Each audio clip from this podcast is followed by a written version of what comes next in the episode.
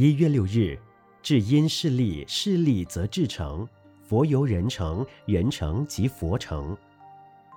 中国古人在同盟的时候，父母师长就鼓励他要立定志向，设定目标。今日青年读书选择科系，要填第一志愿、第二志愿，这也是选择自己的目标。有的青少年在人海里随波逐流，随缘浪荡，没有目标，醉生梦死的一日复过一日。也有的青年目标太大，不切实际。就如工厂里的机器，它一天只能生产两万吨的产品，你硬要它生产十万吨，你超越目标就等于没有目标。一部耕耘机每日只能耕种二十亩地，你要它每日为你耕种一百亩，不但达不到目标，而且机器也会因为不胜负荷而损坏，反而欲速则不达。所以，设定目标要量力，要衡量条件，按部就班，不是一蹴而成的。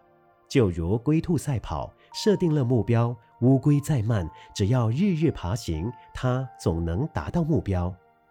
目标有多种，你以从军报国为目标，你以从政救民为目标，你以农工增产为目标，你以学者教育他人为目标。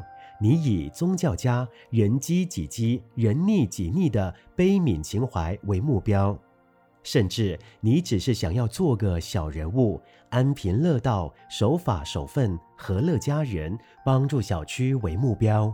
不管目标大小，人只要有目标，就会完成自我设定的里程碑，就可以达到目标。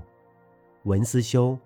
如龟兔赛跑，设定了目标，乌龟再慢，只要日日爬行，它总能达到目标。